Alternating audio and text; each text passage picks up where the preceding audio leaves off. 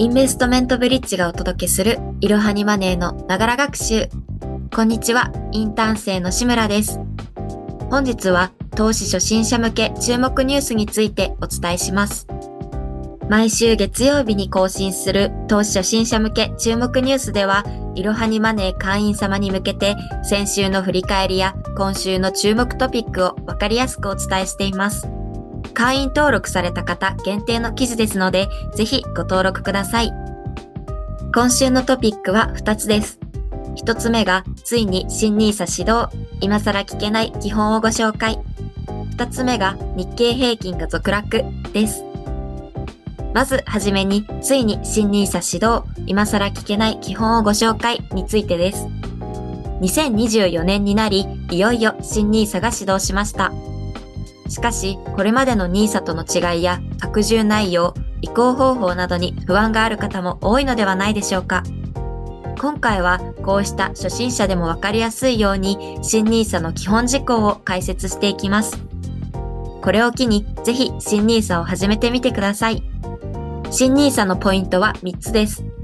1つ目が制度が高級化し、生涯で買い付け残高1800万円まで投資できるようになった2つ目が積立型の年間枠を従来のものより3倍の120万円、一般型は2倍の240万円に拡大された。3つ目が一般 NISA と積立 NISA の併用が可能になるため使い勝手が良くなったということです。実際の記事では新 NISA と旧 NISA の違いをわかりやすく表にして比較しているのでぜひご覧ください。運用期間が無制限になったこと、制度が高級化した点など、たくさんの変更点があります。こうした変更はどれも改善したと言えるため、巷では神改正と称賛されているようです。制度が改善された新 NISA ですが、旧 NISA を行っていた方でも簡単に移行できるのもポイントです。以前に NISA 口座を開設している場合は、自動的に開設元の金融機関で新 NISA 口座が開設されるため、手続きの必要はありません。面倒な手続きなどは一切なしで自動移行してくれるのはありがたいですよね。クレカ積立については先月の投資初心者向け注目ニュースで取り上げているので、ぜひご覧ください。来月からのクレカ積立を行いたい場合は、1月10日頃までに設定が必要ですので、早めに設定しましょう。証券会社によって締め切り日は若干異なっています。間に合わない場合は焦らず3月から積み立てましょう。続いて日経平均が続落についてです。1月4日、東京株式市場で日経平均株価は続落し、はじめ値は全営業日比271円12銭安の33,193円5銭でスタートしました。この続落の要因としては2点が考えられています。1つが米株式相場の下落。2つ目が令和6年度能登半島地震の発生です。それぞれの要因について詳しく解説していきます。まず、米株式相場の下落についてです。日経平均の相場を押し下げたのは、ハイテク株の下落が原因だと考えられています。日本のハイテク株の下落の背景にあるのが、米株式相場の下落です。英銀バークレイズが投資判断を中立から売りに引き下げたことを受け、アップル株が3日までの2日間で4%下落しました。主力株の反落がハイテク株全体に波及し、新年の取引も難聴となったと考えられます。米株安の流れを受けて運用リスクを回避する売りが優勢となったのです。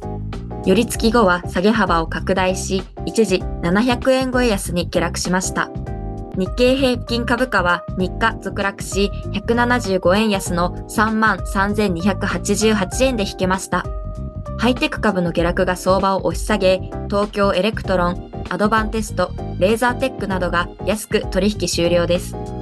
ただ、半導体や電子部品関連は24年内の市況回復が期待されており、一時的な調整にとどまる可能性があるとの見方もあります。続いて、石川県能登半島で発生した地震についてです。1日16時10分頃、石川県能登地方を震源とするマグニチュード7.6最大震度7の地震が発生しました。日経平均の続落はこの地震によって引き起こされた消費や企業活動への不安も要因だと考えられます。災害後は経済状況を予見しにくいため、投資家は行動を萎縮すると言われています。本日の記事の内容は以上になります。続いて用語解説です。今回の用語解説は ETF です。ETF は上場投資信託のこと。積立 NISA では金融庁が選んだ投資信託や ETF に投資が可能です。そこで今回は ETF と投資信託の違いについてお伝えします。投資信託が非上場かつ売買取引が1日1回に限られているのに対し ETF は上場しておりリアルタイムで取引ができます。また、分配金が自動的に再投資されない点や投資信託より手数料が低い点なども異なっています。本日も最後までご視聴いただきありがとうございました。ぜひこの番組への登録と評価をお願いいたします。ポッドキャストのほか、X など各種 SNS においても投稿をしているので、フォローもよろしくお願いします。いろはにマネーでぜひ検索してみてください。また、株式会社インベストメントブリッジは、個人投資家向けの IR、企業情報サイト、ブリッジサロンも運営しています。こちらも説明欄記載の URL よりぜひご覧ください。